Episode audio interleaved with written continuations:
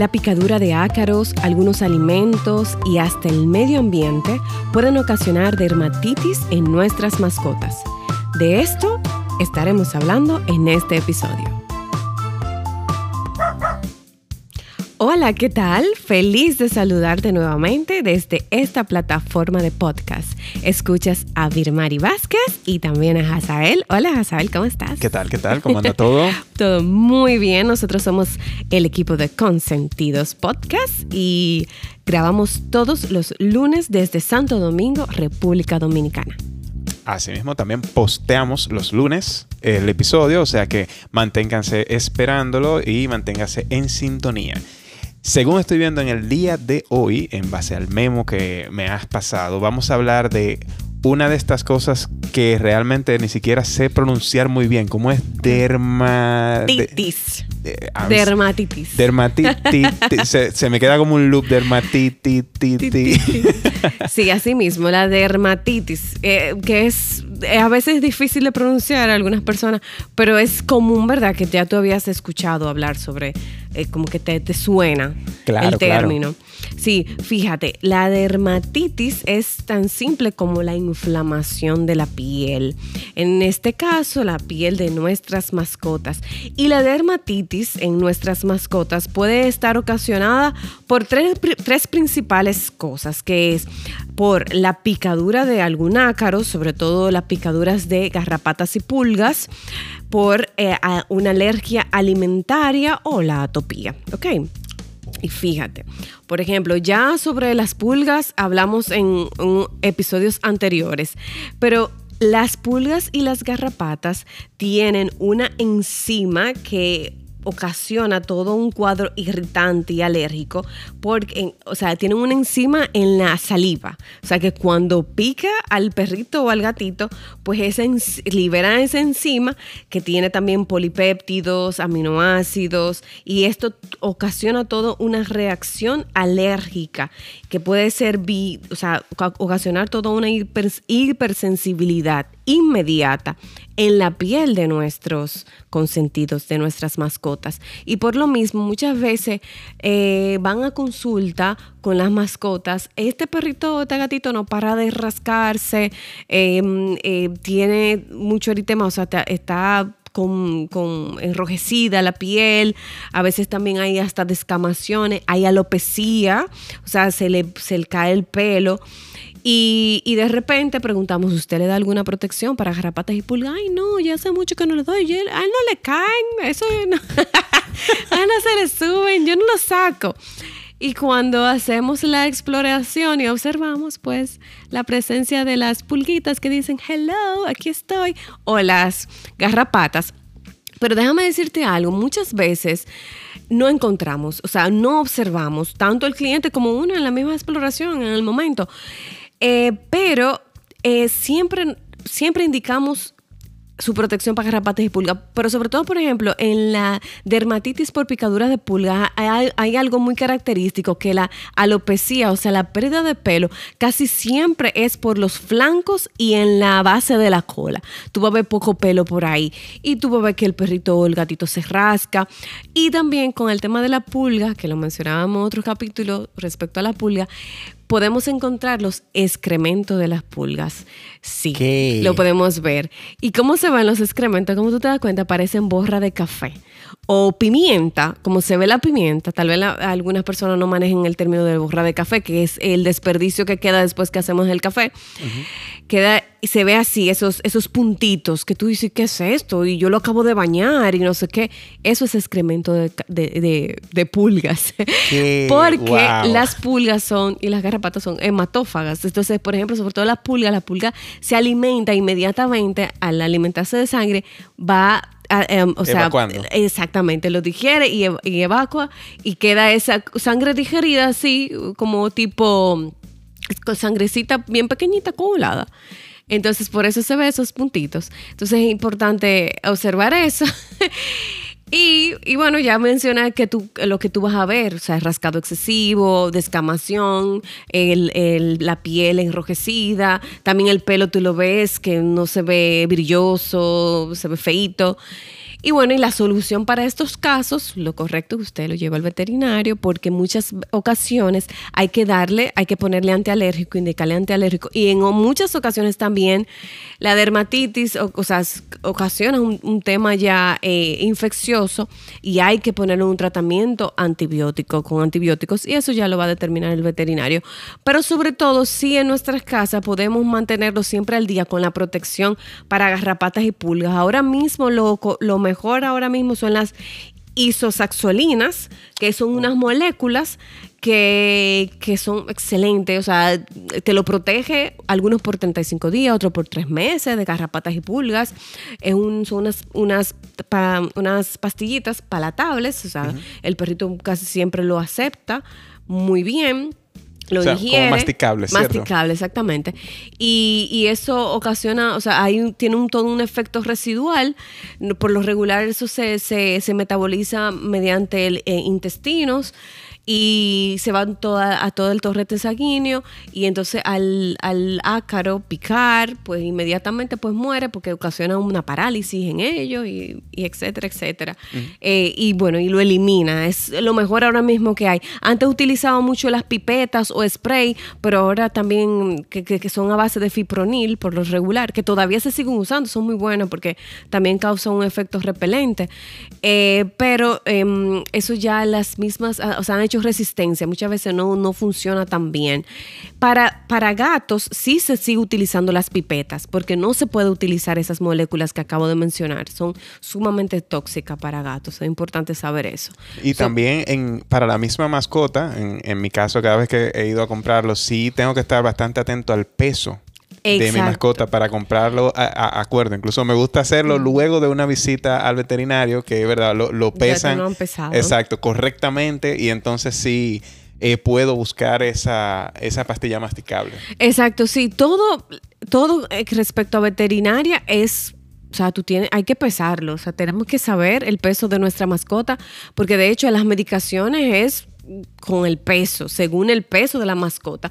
Pero más o menos ya muchas veces las chicas en la recepción que están en el counter, que están en, el, en la veterinaria o en el pet shop, pues manejable porque de hecho estas pastillas, estas tabletas vienen con un, un, rango de, de, de, peso que es más o menos manejable. Entonces, a un mestizo, los mestizos por lo regular que te pesan 10 kilos, 15 kilos, ya un perrito así como, como la tuya, que es una Weimaraner, te pesa 20 kilos, 35 o 40 kilos. Sí, sí. ¿Entiendes? Entonces ya más o menos eh, lo, lo manejan o el mismo propietario ya conoce el peso y le puede decir, bueno, mi mascota pesa tantas libras, pesa tantos kilos, y ahí ya pues se los pueden despachar. Por lo regular, este tipo de, medicamentos no requieren una indicación médica, lo pueden comprar sin ningún problema en los pet shop, en el counter de las veterinarias y demás, para que ustedes mismos lleven, que no es necesario llevarlo al veterinario. Entonces, otro, otro tema de que ocasiona dermatitis en, nuestro, en nuestros mascotas están las atopías, que son muy frecuentes. ¿Qué es una atopía? Bueno, pues las atopías son eh, aquellos procesos o sea, en donde se produce un anticuerpos específicos frente a un alergeno. ¿Ok? Oh. Es, como, es como, es decir, que mi perrito, mi gatito, se expone a un alergeno y esa respuesta inmunitaria que hace el cuerpo de, mi perrito, mi gatito, pues se manifiesta de cierta manera porque las inmunoglobulinas van y, están aquí, son esas proteínas que dicen, ok, estoy reconociendo este alergeno y pues en, los casos de los animalitos o los pacientes atópicos, pues los, lo manifiestan con procesos de piel, eritema, que es el enrojecimiento, prurito intenso, que es el rascado excesivo, la, la, molestia, porque todo en la piel se extiende también a los, a los oídos, a los ojos, ojos, los párpados, muchas veces tienen ojos secos o le pican mucho los ojos, le, le pican mucho también los, o sea, le, le, le, pican mucho los oídos, y termina muchas veces también hasta con dermatitis, o con otitis, perdón. Eh, y son, entonces, la atopía, lamentablemente, o sea, son eh, es un proceso que te puede, o sea, un perrito te puede hacer atópico cualquier cosa. O sea, puede ser atópico al mismo medio ambiente, a la descamación del, del, humano, al, al smoke del cigarrillo, al a la grama o a, un, o a una planta X, ¿entiendes? O sea, que eh, eso es un tema. A los mismos ácaros, ya como, como habíamos mencionado, y, y demás. Entonces, los signos clínicos, como te dije, ya hay eritema, hay prurito intenso, el perrito no se deja de rascar y puede ocasionar también hasta dermatitis, em, otitis y, y, todo un proceso ya, un cuadro alérgico generalizado. Este, el diagnóstico realmente lo da el veterinario. Muchas veces estos perritos eh, terminan ya con. Eh, terminan, se, terminan haciendo eh, pruebas ya de para, para, saber a qué es realmente alérgico, para no exponerlo a eso. También es bueno descartar lo básico. Siempre, o sea, yo a mis pacientes les digo los controles. Siempre lo básico es su protección para garrapatas y pulgas, eso es lo primero. Vamos a ponerle eh, esto, vamos a ver, y ahorita de repente está nítido el perro porque de repente eh, eh, le subió una pulga, una garrapata y no nos dimos cuenta. Entonces, su, su baño periódicamente, a veces cada 15 días, una vez por mes, su buena alimentación, es muy importante, que de eso vamos a hablar ahora. Y esos básicamente son sus controles, siempre eh, manejando esa parte, alimentación, el, protección para garrapatas y pulga, higienización generalizada, general de, del, del cuerpo. Y está también una ocasión de dermatitis, o sea, una, eh, algo que te puede provocar también dermatitis es la alimentación. Hay dermatitis alérgica por, por la alimentación, alergias alimentarias. Pero algo interesante de las alergias alimentarias es que pensamos alergia alimentaria porque cuando hablamos de alergia pensamos que es un salpullido, un eczema, o sea, una irritación de la piel, eh, una otitis, eh, un picor. Pero, sin embargo, las alergias alimentarias también se pueden manifestar a nivel gástrico. Pacientes que tienen diarreas crónicas, que tienen eh, vómito, que de repente perros que son vomitadores o hasta gatitos que son vomitadores. eso no es normal. Que te vomite una vez a la semana no es normal. Que te vomite una vez cada dos meses no es normal. No hay algo que está ocasionando eh, ese vómito. Tenemos que analizar a ver qué pasa. Si de repente tuviste que se comió algo, pues a lo mejor es por eso. Pero no todos los toda la, semana te va a estar en lo mismo.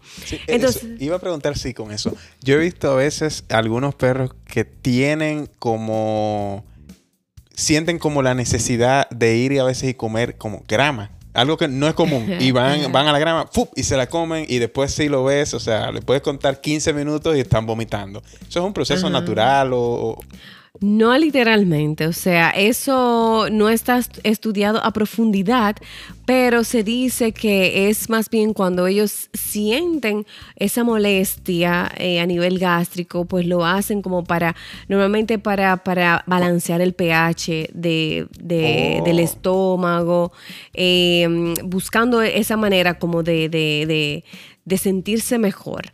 Pero no es normal, o sea, tenemos que ver qué es lo que está pasando con, con, nuestro paciente. O sea, hay que analizar, puede ser por, procesos parasitarios, por procesos gástricos, una gastritis, una eh, o úlceras gástricas, este tipo de cosas.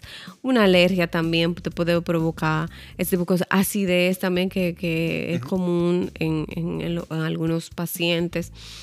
O sea, que hay que ver realmente la razón de, estas cosas. Igual también los, em, aunque son, eh, hablando de perros y gatos, son carnívoros innatos, eh, no quita que ellos también buscan en, su medio, su medio en donde se desenvuelve pues e, esa, esa fuente tal vez de, de, oh. de, como fibra. Balancear su alimentación. Más o menos. No, es, no lo hacen así por eso. Por lo regular lo hacen cuando se sienten, pues hay un malestar. Entonces hay que buscar pues, realmente la razón. Entonces respecto a las alergias alimentarias, Em, cuando vemos esos procesos de que de, gases, también de flatulencia, de, vómitos o diarreas crónicas, como te mencionaba, pues ya cuando, cuando hemos descartado lo demás, que, sea una dermatitis o, por picaduras de pulga o garrapata, o porque sea una, una dermatitis pues atópica, pues comenzamos con la alimentación. O sea, vamos a ver si que realmente qué es lo que está pasando. Pero ¿cómo se hace este proceso? Pues se le da una comida hipoalergénica, que por lo regular es una comida hidrolizada. Y por lo regular es la proteína hidrolizada. ¿De qué se trata eso? Es que la proteína, por lo regular lo, ellos te hacen alergia es a la proteína de, del alimento. Entonces, esa proteína hidrolizada es un desdo, o sea, es desdoblar esa proteína de tal manera que el organismo del paciente no las reconoce como proteína como tal y pasa desapercibida por el cuerpo y perfecto. Entonces, si realmente es un alérgico alimentario, por lo regular, ponemos un tratamiento con esa comida hidrolizada, hipoalergénica, por dos meses, por lo menos exclusivo, sin trips, sin nada adicional, absolutamente nada, dos meses exclusivo, si vemos que el paciente ha mejorado drásticamente y todo va bien, pues es un alérgico Normalmente al final de esos dos meses volvemos y exponemos a la, a, a la proteína que consumía y ahí vemos si realmente, si vemos que lo exponemos a la otra proteína y hace un boom, detona de nuevo la alergia, pues definitivamente es un alérgico alimentario. Muchas veces eh, hay, hay clientes que no acceden a eso porque ya después que mi animalito está bien, no quiero que vuelva de nuevo. Pero, pero básicamente consiste en eso. Si vemos que durante esos dos meses, pues el, el pacientito está perfecto, pues es un alérgico alimentario y por lo mismo siempre va a tener que comer, alimentarse con una comida hipoalergénica. Ya ahí tu veterinario pues te puede orientar con respecto también a las comidas que hay en el, en el mercado y ese tipo de cosas. Hay personas también que son muy pro a la dieta BARF o a las dietas más bien eh, naturales, o sea, comida de la casa, casera. Yo soy muy pro de que si, ok, si le vas a dar comida de la casa, que sea cocinada Respeto también a los que le quieren dar comida cruda y demás, pero bueno. Em, pero ahí ya habría que analizar bien y hacer una, una, una evaluación exhaustiva. También, por ejemplo, muchas veces los animalitos no necesariamente eh, te son alérgicos que detonan algo muy severo, sino es como que algo medium, algo como que, que no te da tanta alergia y eso a veces es manejable con, la, con el cliente lo tolera y también igual no, no ocasiona un, malestar muy generalizado. Y bueno, pues tú puedes seguir y, muchas veces esa gente que, que, tratan de conseguir una comida eh, una dieta balanceada pero natural o, más bien casera, eh, llegan como que al, al, al, contenido, a lo que sí le va bien al, al, a, su, a su mascota, pero la verdad que son gente que se dedica mucho a eso y de verdad te tienes que dedicar mucho a eso realmente porque tienes que estar cambiando, tienes que estar observando, tienes que estar muy pendiente de tu consentido para que pues sea lo más bien alimentado. Lo más, se mantenga bien alimentado y que sea lo más favorable para él, porque la verdad es que todos estos procesos alérgicos o procesos dérmicos em, tardan mucho y son igual es importante mencionar que las alergias no se duran, o sea, se controlan y tú puedes buscar la manera de cómo mantenerlo controlado y en algún momento pues puede detonar y debes de volver y regresar y buscar la fórmula de cómo tu poder como ya restablecer a tu consentido. Claro, y como dueño eh, vas aprendiendo de, tu mascota. es como las personas que tenemos cosas que a veces no nos caen muy bien. O sea, eh, en mi caso, para que se vea qué cosa más simple, eh, el melón. No, no voy a decir que me, lleva, ¿verdad? a los extremos, pero, o sea, una fruta como el melón realmente me cae súper pesado. Pues en el caso de, de Precesita, ¿verdad? Mi perrita, ella me he dado cuenta que los alimentos a base de pollo, ella no los procesa muy bien. Les encanta los alimentos a base de salmón, muy fina ella. Ay, muy, fina ella. claro. Pero los de pollo realmente se los come, pero luego sí me doy cuenta de que ella no se siente muy bien. Exacto, y muchas veces tú te das cuenta que, tiene mucha flatulencia, eh, tú oyes mucho ruido gastrointestinal y demás. Y también a veces ves los cambios también a nivel dérmico. Entonces ahí ya tú te, da, tú te dices, bueno, vamos a cambiar la proteína o vamos a llevarlo al veterinario. Ahí decidimos si realmente le ponemos una comida hipoalergénica y así. O sea, que, que lo importante es conocer eh, lo que pudiera estar sucediendo en nuestro paciente, identificarlo y ya después ir al profesional, al veterinario en este caso, para que pues ya te dé la solución y te oriente pues mucho más eh, respecto a, tu, a la condición que tenga tu paciente, tu, mascota. Ah, perfecto, perfecto. Y una última pregunta. Eh, como la dermatitis, lo dije bien esta vez, claro. como la dermatitis, ¿verdad? tiene eh, esta forma, vamos a decir, de, verla eh, en la piel. En el caso de, nuestros consentidos que sean bien peluditos, nosotros podemos hacer algún tipo, no sé, de, de proceso o algo así en lo que podamos como mantenernos atentos o quizás simplemente ver cuando se está rascando. Sí, claro, porque por ejemplo, tú como propietario de mascota es importante que te mantengas observando siempre y revisando a tu consentido, a tu mascota, siempre peinarlo. Por ejemplo, esos pacientes que son, esos perritos que son, o hasta gatos, pelo largo, por lo regular tú debes de peinarlo aunque sea una vez al día o ponte cada dos días tal vez. Lo, correcto es una o dos veces al día. Y ahí en ese proceso pues tú pudieras observar si hay cualquier rash, cualquier lesión y demás. Está como tú decías, el, rascado intenso, ya tú vas a ver también eh, eh, eh, enrojecimiento, puedes ver descamación, puedes ver tal vez, ah, muchas veces puedes ver los ácaros en ellos, tú puedes ver la pulga, tú puedes ver la garrapata. O la borrita de café, como O la borrita de café, que es la, los excrementos de la pulga, pues ahí ya tú te puedes dar cuenta. Sí, pero justamente a veces hay personas que realmente se descuidan un poquito, no le dan esas atenciones y ya cuando está muy avanzado los procesos de piel es que se dan cuenta por eso mismo, porque el paciente tiene mucho pelo. Pero lo correcto es que te mantengas pasando la mano eh, o revisándolo, que es una vez al día y con el tema de peinarlo por lo menos una vez al día y ahí pues ya es ocasión para tú darte cuenta de cualquier afección y demás. Ah, perfecto, perfecto. Bueno, pues nada, eso era todo respecto a la dermatitis. Es algo bien breve y concentrado. Y cualquier duda, cualquier cosita que veas en tu consentido, pues no dudes de llevarlo al veterinario. Así es. De esta manera entonces nos despedimos. Hemos culminado este episodio. Les invitamos a que nos sintonicen. Estamos posteando todos los lunes para poder ver algunos otros temas y tener un poquito más de guía sobre cómo estar con nuestros consentidos y hacerles una vida excelente. Queden bien.